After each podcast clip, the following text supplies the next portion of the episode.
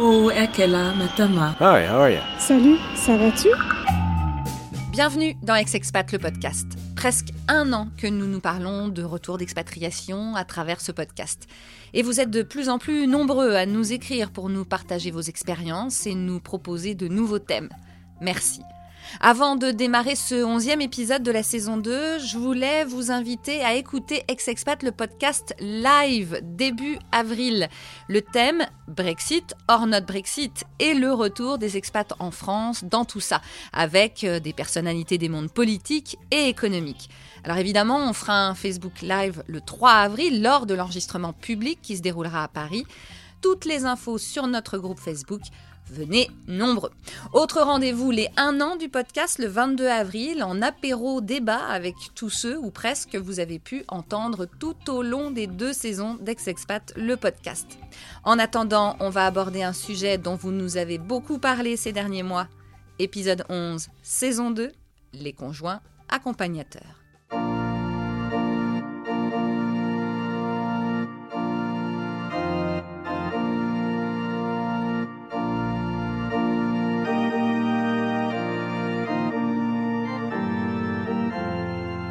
Je l'ai souvent expliqué dans ce podcast, j'ai immigré à Toronto pendant 9 ans avec mon mari, un britannico-canadien qui avait besoin de s'accomplir professionnellement dans son propre pays après des années de galère, il faut le dire, en France. Nous n'avons donc pas été envoyés par une entreprise. Malgré tout, j'ai vécu cette espèce de syndrome du conjoint suiveur d'expat tout lâcher de sa vie en France, euh, quitter sa famille, ses amis, son boulot, et se demander ce qu'on va devenir à arriver dans le pays d'expatriation. Évidemment, en retour, même si on n'est pas resté très longtemps non plus, il faut se réajuster également, comme Claire. Après deux ans à Détroit, toute la famille vit un retour difficile et son rôle de conjointe accompagnatrice est finalement bien pire au retour qu'à l'aller. C'est vraiment euh, par le travail de mon mari, c'est lui qui a demandé à partir parce qu'il est fiscaliste en droit douanier pour une entreprise d'aluminium. Et euh, donc ils ont des usines aux États-Unis et euh, lui voulait améliorer ses connaissances dans les relations internationales et puis être vraiment sur place pour être au contact des usines parce qu'avec les 6 heures de décalage horaire, euh, c'était plus compliqué. Et puis, il avait vraiment envie d'une expérience aussi à l'étranger. Donc, euh, il a été envoyé là-bas pour deux ans. C'était quand ça? Euh, bah, C'était en 2016, donc en avril 2016, où sa supérieure lui a dit bah, Ok, Christophe, on, on, est OK, tu, tu, peux partir là-bas. Et il avait le choix entre deux ans et trois ans. Euh, mais voilà, comme moi j'étais pas ravie, ravie de partir, puisque la même semaine on m'a proposé une promotion euh, dans mon boulot de l'époque, euh, bah, je lui ai dit bon bah plutôt deux ans. Euh, j'ai pas envie de traîner non plus là-bas parce que je sais pas ce que je vais faire. Euh. Et t'as quand même donné ta démission pour pouvoir le oui, Oui, oui, parce que c'est une expérience qui se refuse pas non plus. partir deux ans à l'étranger, que ce soit pour nous ou les enfants, c'est pas quelque chose qu'on peut qu'on peut refuser. En tout cas, moi je me sentais pas de le refuser, même si c'était dur de bah, de dire non à cette promotion pour moi. Et euh, on a eu euh, ben, très rapidement un voyage de reconnaissance euh, au mois de juin pour les inscrire à l'école, trouver un appart ou une maison, et puis voir un peu les rendez-vous qu'on avait besoin de faire comme... ouvrir un compte en banque, toute la paperasse. et finalement, vous êtes restés les deux ans? Et oui, on est resté deux ans. et, euh, et, toi, euh, du coup, tu n'avais pas de visa pour travailler?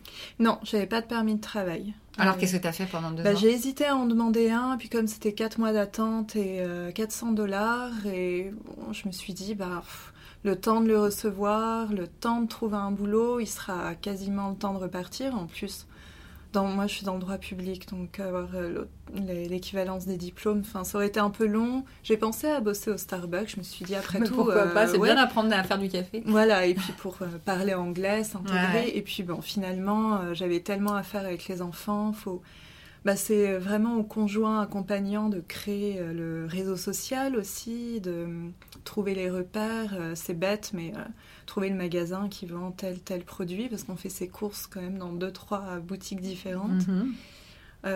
donc finalement, voilà, j'ai pas travaillé et puis j'ai passé mon permis là-bas et c'était chouette d'avoir du temps pour les enfants. j'ai fait partie d'associations, les parents d'élèves de l'école française. Mhm. Bah, j'ai amélioré mon anglais beaucoup, j'ai suivi des cours, euh, j'ai rencontré beaucoup de personnes différentes. Donc ça a été une bonne expérience. Ah oui, super expérience. et donc ce euh, retour, il a, il a été facile de revenir chez soi? Eh ben non, en fait, euh, moi je pensais que ça allait être vraiment facile, mais je me suis aperçue en revenant en janvier pour signer la vente de l'appartement justement, donc six mois avant notre retour effectif. Euh, que ça allait être dur. J'ai passé une semaine très bizarre euh, avec la famille, les amis. Enfin, je me sentais. C'était familier, mais sans l'être. Et euh, j'avais hâte de rentrer chez moi à Détroit et j'ai réalisé que mon nouveau chez moi, c'était à Détroit. Et donc, ça a été un petit choc et on a senti le stress monter bah, chez nous à Détroit. déjà trois mois avant le retour, on était de plus en plus tendu en fait. Et euh, on, avait, ben, on avait du mal à lâcher euh, que euh, le retour allait être difficile. Parce que vous vous sentiez plus les bienvenus ou plus assez français? Déjà en deux ans, pourtant deux ans c'est court. Oui, c'est court. Et puis Dieu sait que pour moi les débuts ont été durs. Hein. J'ai rencontré des amis qui ont vécu la même chose que moi. Il nous a fallu quand même quelques mois pour s'y faire. Moi je traînais des pieds je râlais pas mal auprès de mon mari. Je lui disais mais qu'est-ce que tu m'as fait faire? Mais je m'ennuie. Puis tout est compliqué, tout est difficile. Mais bon, j'ai quand même pris le parti. Puis j'ai eu de bons conseils. Euh, j'ai rencontré les bonnes personnes qui m'ont tout de suite donné bons conseils et qui m'ont dit ça va être dur, c'est normal, ça va être les montagnes russes. T'inquiète pas. Donc j'ai pris le parti de prendre que le positif aussi. Même si c'était dur, hein, mais euh, de, bah, de rencontrer des gens. Alors que là, tu es censé rentrer chez toi.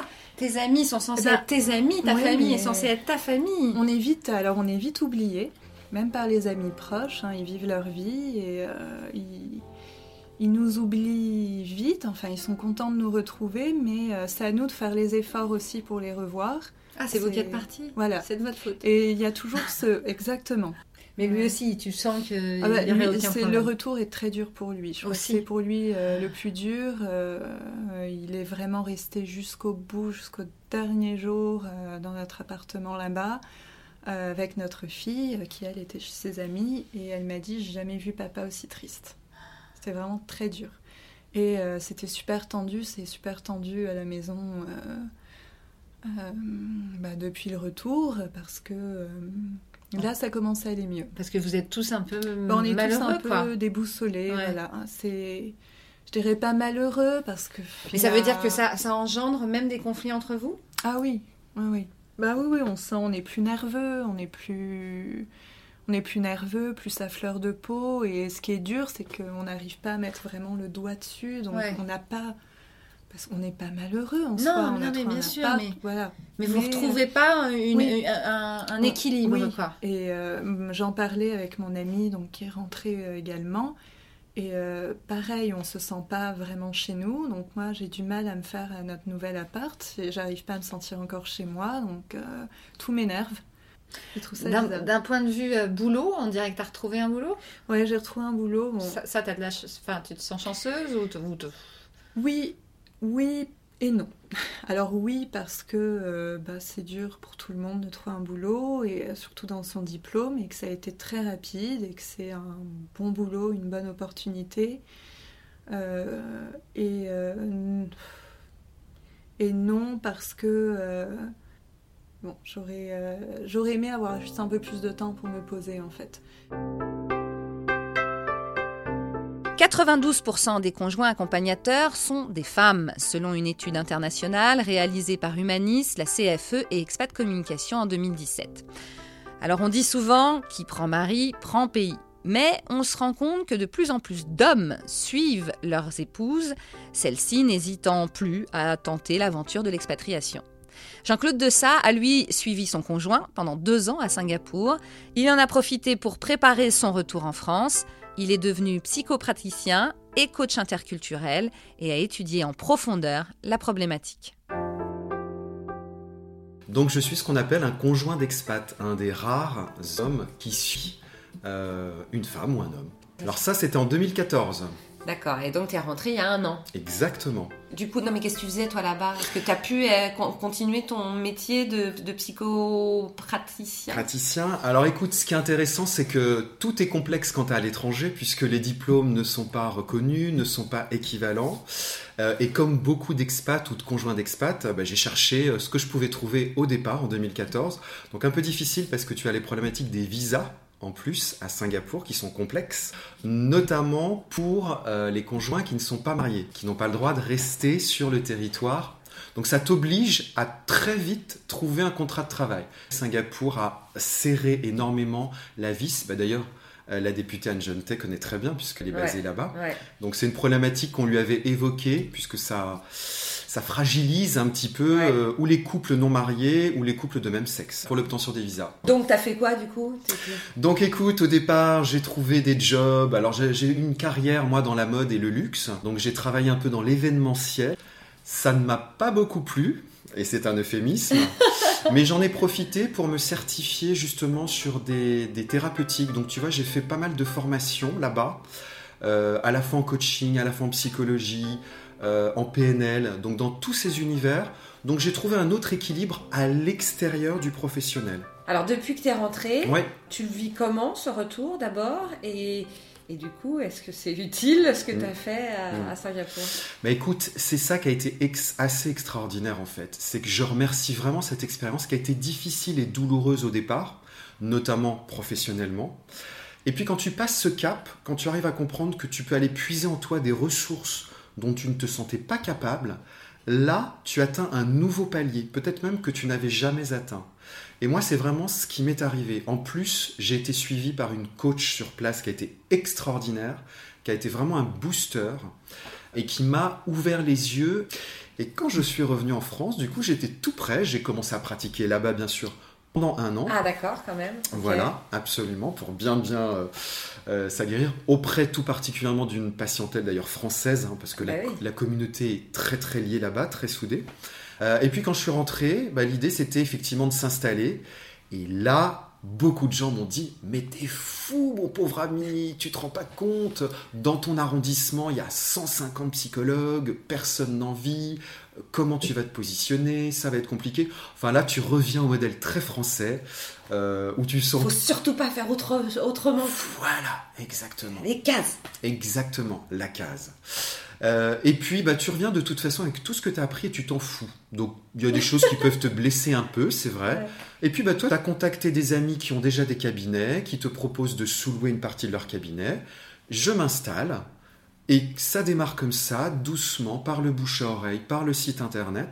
Moi, je croise les doigts, c'est quand même assez miraculeux. Beaucoup de gens disent c'est difficile, et c'est vrai, puisque je suis pas mal de gens par ailleurs, je sais que c'est difficile, et qu'il faut vraiment euh, avoir une force en soi, être bien soutenu. Mais moi, en fait, au bout de deux mois, j'avais, euh, mes consultations étaient pleines, mon agenda était plein, donc ça a été très très rapide. plein d'expats, d'ex-expats, non, de, gens normaux, puisqu'on n'est pas normaux. Euh. On est atypique. On est atypique. Le fameux terme. beaucoup de gens, non, beaucoup de gens français euh, un peu d'expat. Et puis à côté de ça, si tu veux, comme moi j'avais fait du coaching là-bas, je me garde un quart de mon temps pour continuer à faire du coaching professionnel, plutôt de l'outplacement, donc pour accompagner. Pour le coup, là, ce ne sont que des expats. Je travaille avec certains grands groupes euh, et qui justement me propose des prestations pour soit le l'outplacement du conjoint qui revient et qui n'a pas de boulot puisqu'il avait abandonné sa carrière, mhm. soit alors l'expat lui-même pour l'aider à se réintégrer dans le monde merveilleux de la France. C'est quoi ce qui, se passe dans dans, surtout dans le retour où hmm. on a vraiment l'impression que là, on est une grosse merde. Hmm, hmm, Alors déjà, tu as différents types de retours, donc différentes attitudes. Si c'est un retour un peu forcé, un retour pas désiré, tu vas avoir des comportements psychologiques qu'on dit de résistance, la résistance au changement. Et la résistance, elle peut se manifester de différentes formes. Tu me parles de colère, ça peut être de l'angoisse, de la peur, de la dépression, des phobies qui apparaissent, des addictions, chacun avec son histoire personnelle, ce qu'on appelle sa carte du monde, va essayer de vivre ou de survivre ou de surmonter le problème comme il peut. Ça rejoint un petit peu le concept, je crois qu'on en avait parlé dans tes émissions précédentes, du chez soi. C'est j'étais à nouveau chez moi. Quand tu pars en expat, la douleur, c'est de recréer un nouveau chez soi. Quand tu es installé, tu as créé ton chez soi. On te demande de partir pour quelque part ailleurs. Et souvent, l'erreur, les gens pensent que en revenant dans leur ancien chez eux, ils vont retrouver tout ce qui va avec. Or, pas du tout. Tout a changé. La famille a changé, les amis ont changé, l'univers professionnel a changé. Et là, on est vraiment dans ce qu'on appelle la psychologie du changement. Et c'est le plus redoutable. Surtout donc pour le, conjoint qu'on appelle suiveur ou accompagnateur maintenant, euh, qui est quand même un peu plus sympa. Je dirais très probablement parce que lui subit. C'est ça, c'est qu'il a accepté de subir de A à Z. Il n'est pas acteur du changement. Il y a toujours une frustration finalement de subir les choses. Bien sûr que quand elles sont en positif, on est content, on partage, mais quand elles sont douloureuses, on a envie presque de se dédouaner, de ne pas accepter ce qui se passe. Et donc, on freine, on freine, on résiste. On est dans la résistance. Jean-Baptiste Penant, fondateur de la plateforme de diffusion de podcasts Talkers, a lui aussi suivi sa conjointe en République tchèque. La pression sociale d'être l'homme qui accompagne, il n'a jamais connu ça. Et il s'en fout d'ailleurs. Mais il avoue s'être senti bien seul, comme mal, au milieu d'une communauté de conjointes d'expats 100% féminines.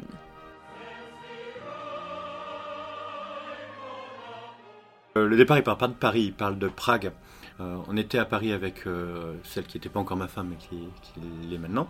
elle a eu une proposition de, promotion intéressante dans le groupe Danone, mais le, job était basé à Prague. Moi j'étais consultant, je me suis dit bah, je vais faire consultant là-bas. Donc du coup, on est parti à Prague, on a vécu deux ans, donc moi j'étais femme d'expat à ce moment-là. C'est euh, le seul. Puis bon, voilà, j'ai un peu trouvé du boulot là-bas, j'ai appris le tchèque, enfin, euh, bon, je me suis, euh, me suis un peu acclimaté là-bas. Et il y a eu autour de moi une proposition pour monter une boîte en Afrique pour faire, rapidement, hein, du développement informatique, un peu comme l'Inde le fait, tu vois, en sous-traitance. Oui, je vois très bien, ouais. sauf que c'était en Afrique, sans décalage horaire, en français, ça serait basé à Dakar. Et moi, j'avais là-dessus, je trouvais que c'était génial parce que ça montrait que euh, en Afrique on pouvait exporter autre chose que des matières premières mais de la matière grise et puis de se battre sur les dernières technologies. Mhm. Et je suis parti là-bas et donc j'ai monté la, la structure euh, à Dakar. Euh, et euh, Alexia m'y a rejoint euh, très rapidement. Et elle, elle s'est mise en disponibilité de, pour création d'entreprise. Donc Danone gardait sa place pendant deux ans. Ouais, c'est ça. Et on est resté un peu plus longtemps. Et puis au bout de la troisième année, on, a eu une proposition de rachat. On, a, on, a, on a revendu la boîte à un grand groupe international. Et on est rentré en France. Donc là, retour qui était euh, pas prévu euh, pas si rapidement non voilà mais sauf que vous êtes rentré à trois entre guillemets ouais, presque alors maintenant que je sais que tu au départ tu étais conjoint suiveur tu l'as dit toi-même j'étais la femme expat. Or tu es un homme. Comment on le vit en tant qu'homme d'être celui qui suit?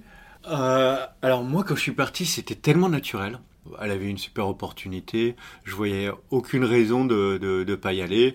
Et puis, je me disais toujours que j'allais me débrouiller, quoi. Donc, euh, j'avais, mais euh, aucune pression sociale là-dessus, etc. Et c'est en me rapprochant de la communauté française que là, j'ai vu qu'il y avait vraiment que des femmes.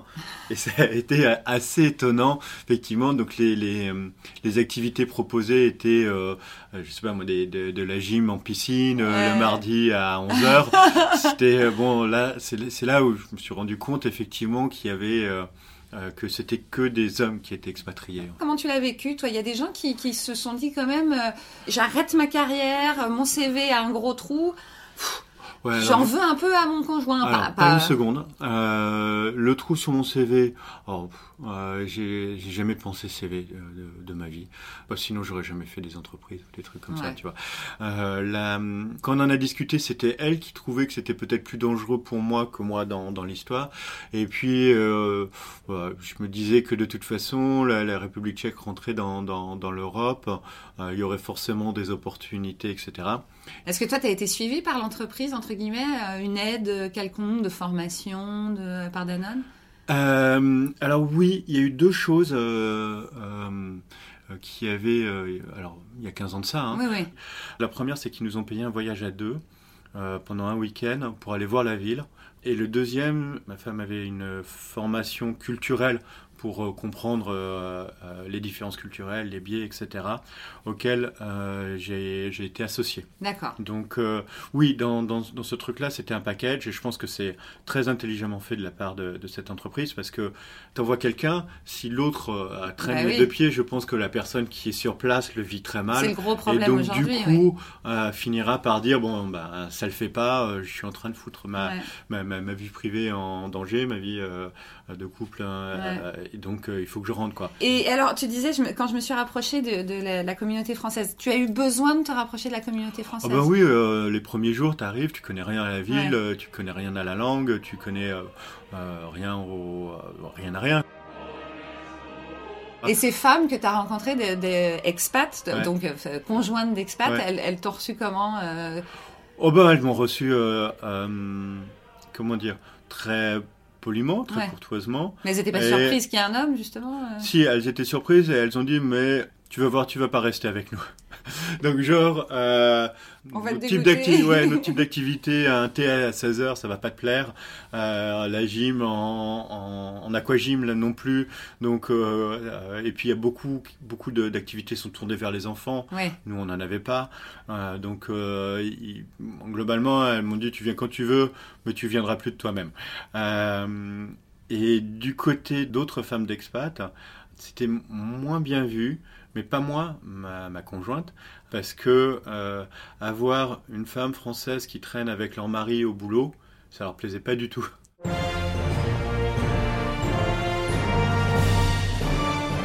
Valentine, c'est sa carrière qu'elle a eu l'impression d'abandonner quand elle a suivi son mari à Washington. Et le retour, eh bien, c'est pas mal difficile à gérer. Euh, mon mari a eu l'opportunité de travailler à Washington. Et donc en un mois, on a dû se dire oui, ok, on part, faisons-le. Se marier pour faciliter euh, toute la paperasse et déménager. J'ai dû démissionner d'un boulot que j'aimais beaucoup. Et Tu faisais quoi? J'étais dans, dans l'industrie musicale, euh, la production de tournée. Voilà, donc j'aimais beaucoup ce que je faisais. c'est pas simple d'avoir des places dans ce milieu-là. Je suis vraiment partie à un moment où, où si je voulais me faire mon trou, j'aurais dû rester. Quoi. Voilà. Mm. Donc je savais que je retrouverais pas ça et que je changerais. En même temps, euh, je, je- je me suis toujours dit que je, je voulais monter ma, ma propre boîte. On m'a dit, mais vas-y, fais-le. Et donc je suis partie euh, pleine d'espoir. Et c'est ce qui s'est passé à Washington? Et c'est pas ce qui s'est passé à Washington, mais j'ai trouvé plein d'autres choses. Euh, du temps pour, euh, pour juste pour ma, ma famille, euh, le cercle, le maillot dur. Voilà, mon mari, mes enfants. J'en ai juste profité pour finalement devenir. notre famille est venue un peu américaine grâce à ça, Mhm. parce que Mhm. j'étais très disponible et dans un, un endroit où il y avait que des Américains. Donc en fait, c'est étonnant parce que j'avais beaucoup d'a priori sur les États-Unis, j'avais beaucoup d'a priori sur l'expatriation, j'avais beaucoup d'a priori sur tout ça. Et en fait, bah, ça dépend ce qu'on en fait, quoi. Oui, on peut rester entre soi et puis, euh, puis ça devient pas très intéressant, on tourne vite en rond, on rencontre personne. on Alors là, ça, clairement, à t'entendre, c'est que tu as passé 4 ans euh, vraiment super. Ah mais moi j'ai envie de retourner là-bas, j'étais bien quoi. Bon après c'est différent. Alors j'imagine qu'il y a des situations inverses. Euh, statistiquement, je pense que c'est quand même les, majoritairement les femmes qui suivent leur mari. Mais euh, en l'occurrence, euh, le conjoint qui travaille, il n'est pas du tout dans, le même, euh, dans la même nostalgie. Il a la tête prise par son boulot. puis du coup, comme c'est celui qui, qui, voilà, qui va aller bosser, qui n'est pas disponible, l'autre se tape un peu tout le reste, par, bah, juste par équilibre des, des rôles. quoi. C'est vrai que c'est- dense pour celui qui, qui doit tout réorganiser. Est-ce qu'il y a quelque part quand même, pas de l'animosité contre, contre ton mari, mais que tu te dis quand même... Non, bah si, c'est clair. Ah bah ouais si, c'est clair. Bah, c'est-à-dire qu'à la fois, c'est un truc un peu compliqué, parce que à la fois, au fond, je devrais le remercier de, de nous avoir euh, offert cette expérience-là, de partir. En plus, moi, au départ, je voulais pas partir. Je, je- je- il a fallu vraiment que je discute avec des gens qui étaient déjà partis là-bas. Euh, moi, quand il m'a dit Washington, je dis mais tu te fous de moi? Pourquoi Washington Il n'y a rien à faire là-bas? Moi, je veux New York ou un autre truc, ou Philadelphie ou une ville qui bouge. Washington. Donc, je pourrais le remercier. euh, Mais c'est bah, c'est beaucoup, quoi, en fait, de s'installer, de se réinstaller, de faire en sorte que euh, les enfants se sentent bien, euh, d'avoir. Euh, de faire en sorte qu'on soit intégré aussi au niveau du voisinage, quand même, on est juste en face. À un moment donné, il faut quand même parler aux gens. Puis les Américains, c'est beaucoup, beaucoup de réceptions, beaucoup d'invitations, et on se rend les invitations, et après on reçoit la petite carte du remerciement d'invitation. Alors, c'est beaucoup. Moi, j'adore. Mais sauf qu'ici, c'est pas du tout ça. Alors ici, c'est pas du tout ça. Mais sur ta vie à toi, parce que donc quand je parle d'animosité, c'est que tu as aussi beaucoup, beaucoup laissé. Ouais, mais finalement, euh, j'ai j'ai vraiment gagné à partir. C'est-à-dire que j'ai quitté un boulot que j'aimais vraiment, que je ne retrouverai pas. Euh, mais j'ai vraiment gagné à partir parce que euh, je pense que c'est peut-être la seule opportunité pour moi de vivre 4 ans à l'étranger, elle était là. Donc l'animosité, j'en ai dans le quotidien parce que je ne retravaille pas. Enfin, pas euh, rémunéré, je travaille euh, de façon un peu bénévole. Euh, et donc ça... Ouais, forcément, ça perd un peu en crédibilité aussi, comparé à celui qui, bah, qui, qui, qui, travaille beaucoup, qui n'est pas disponible pour, je sais pas moi, accrocher ce tableau-là, bah voilà, il faut que je fasse appel à... C'est une organisation, quoi. Ça va être aussi faire en sorte que les enfants, bah, juste être attentifs. Par exemple, ma fille, elle a été un petit peu embêtée dans la cour de récré. Finalement, en fait, euh, j'ai l'impression de m'oublier, moi, totalement, mm. depuis, euh, depuis, depuis 4 ans, en fait. Mm. Mais bon, ça m'a ça me convenait à Washington. Ici, forcément, ça me convient moins. Enfin, j'ai, j'ai la pression, une pression sociale, euh, le regard de mes amis, le regard de ma famille que j'avais pas, moi, là-bas. Et ça, c'est dur? Ouais, je trouve ça un peu compliqué. Tout le monde travaille, que tout le monde prend son petit métro le matin, que voilà, et puis bah, moi j'étais aussi dans un calé sur un autre rythme. Est-ce que tu te dis, euh, va falloir que ça change ou tu te dis, bon bah pour l'instant on vient d'arriver euh? Non, j'ai tendance à me dire euh, qu'il faut que ça change. Qu'il faut, que ça change. Euh, mais bon, en même temps je me laisse un peu porter. Selon l'étude dont je vous parlais au début de ce podcast, seulement 46% des conjoints accompagnateurs travaillent en expatriation. Mais combien en retour? Comment retomber sur ses pieds quand le CV devient, comme on l'appelle, atypique? On a demandé à Virginie Jocteur Montrosier, fondatrice d'Optim Expat, service d'accompagnement professionnel à distance pour les expatriés, de nous donner les bons conseils. Alors, ce qui est assez compliqué, effectivement, quand on vient et qu'on n'a pas préparé, c'est qu'il y a beaucoup de choses à faire à l'arrivée, au-delà du côté professionnel. Il y a beaucoup de, euh, enfin, besoin de se réadapter, je dirais, que ce soit personnellement, au niveau euh, de l'administratif, euh, de la place de, la famille et de chacun sur le territoire en France. Et effectivement, au niveau professionnel, quand on n'a pas travaillé depuis un moment, si effectivement dans les, dans les expatriations, on n'a pas eu d'emploi, par exemple, ce qui est très difficile, c'est qu'il y a une baisse de confiance en soi en général. Et effectivement, pour pas toucher le fond, bah, il y a besoin de retravailler sur son projet, c'est-à-dire remettre les choses en place. Soit on arrive effectivement parce qu'on a un métier qui est recherché, je pense notamment à des gens qui sont euh, euh, sur des métiers type euh, infirmière que je peux accompagner de temps en temps, des personnes qui sont sur des métiers qui sont assez recherchés comme la comptabilité gestion. Quelquefois, effectivement, on voit qu'on raccroche assez vite les wagons et finalement en retravaillant le CV, en mettant en valeur des expériences qui ont été peut-être menées à l'étranger, notamment même en bénévolat, on arrive quelquefois à retrouver du travail comme ça, mais c'est assez compliqué quand même. Hein. Il y a aussi beaucoup de désillusions. Donc il y, a besoin quand même de retravailler sur ce parcours et de savoir valoriser ce qu'on a fait pendant ces, expatriations. Alors c'est marrant parce que vous avez dit euh, le CV qui a pas toujours euh, ou l'expérience qui a pas toujours euh, cohérente, mais ça c'est quand même très très français de penser comme ça entre guillemets, c'est-à-dire vous n'avez pu vous, vous, êtes vous êtes sorti des cases et vous êtes allé faire autre chose, donc c'est plus cohérent. C'est quand même un, message de la part des entreprises, enfin même de la société française en général qui est, qui est qui est très réducteur, non? Alors, c'est réducteur. Après, je dirais que ça tend à évoluer quand même, hein, parce que de plus en plus, on voit des, des, recruteurs qui sont un peu plus ouverts. Mais c'est vrai qu'en France, on est encore beaucoup sur des schémas euh, où il faut avoir fait tel type d'études, et ça compte encore après 20 ans de travail. Si on n'est pas passé par la bonne école, ben, on peut encore s'entendre refuser des, des emplois. Euh, la cohérence du parcours euh, est importante pour certains recruteurs parce que ça, les rassure, en fait, tout simplement. Et donc, moi, mon travail avec les personnes qui se repositionnent en France, c'est de de redonner finalement un peu de, sens, donner un fil rouge et de leur permettre finalement de rentrer un peu plus dans les clous, même s'ils ont des profils qui sont très riches du fait de leur, de leur, atypisme. Donc le but, c'est pas de les rendre, les rendre typiques, c'est de savoir exprimer ce que ça leur a apporté et rassurer l'employeur en lui disant mais votre poste m'intéresse parce que justement voilà ce que j'ai fait et voilà comment je pourrais le développer. Donc le but quand on travaille sur le retour en France, c'est aussi de donner euh, euh, à, la personne qui, prépare ce retour finalement une vision d'un projet qui est adapté. Euh, c'est-à-dire que je ne vais pas lui conseiller d'aller sur un métier où bah, elle va être en concurrence avec des profils qui sont très paramétrés français, très enfermés finalement dans un système et peut-être plus plus valorisés que, que eux qui ont effectivement ces, ces, aptitudes acquises un petit peu partout dans différents métiers. Alors je les oriente plutôt vers des, vers des métiers ou des carrières où c'est valorisé, où ils vont pouvoir exprimer toutes ces expertises-là. C'est-à-dire aller vers des métiers où ils peuvent euh, finalement être eux-mêmes. Hein, le but, c'est d'aller vers des métiers ouverts à l'international ou alors avec la possibilité d'exprimer toute son interculturalité. Euh, donc, on va beaucoup travailler non seulement sur l'outil qui n'est pas une fin en soi, mais qui est un moyen, mais surtout, on va d'abord déterminer le projet professionnel le plus adapté à ce parcours pour que la personne soit heureuse aussi dans son travail par rapport à vos propres clients. Est-ce que vous avez des statistiques du nombre de gens qui, au bout de, d'ailleurs, euh, au bout de combien de temps ça se déclenche et, est-ce qu'ils finissent ou elles finissent par euh, et retrouver leur vie et retrouver un travail?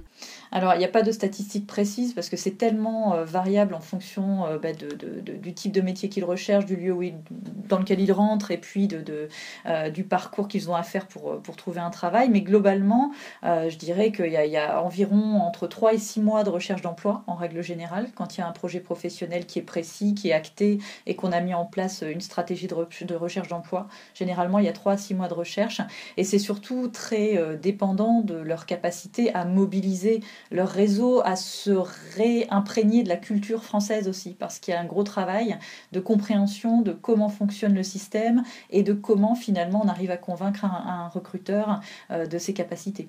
Quelque part, vous êtes en train de me dire que euh, quand on revient ici, on finit par réellement découvrir la société française et qu'avant, on, ne faisait que la vivre puisqu'on y était né. Oui, mais je pense qu'on change beaucoup quand on est à l'étranger, même quand on part pas très longtemps.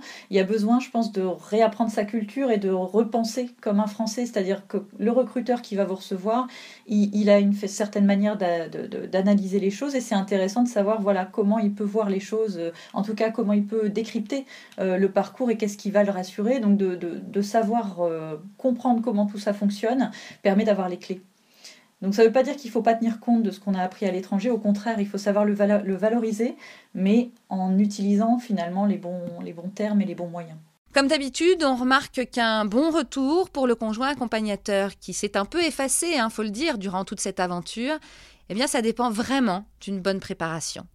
Ne vous oubliez pas, finalement, c'est vous le moteur.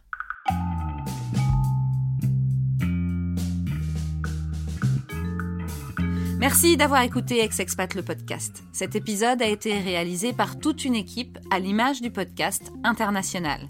Ma co-réalisatrice Catherine Amélie Meury, québécoise, notre directeur artistique et graphiste Kunal Balou, mauricien, notre compositeur Leandro Gufanti, argentin. Vous pouvez écouter tous les épisodes sur iTunes, Spotify, Google Podcast, Talkers et plein d'autres applications d'écoute. Et bien sûr, si vous avez aimé, N'oubliez pas de nous mettre beaucoup d'étoiles et de commentaires sur iTunes et plein de likes sur les réseaux sociaux.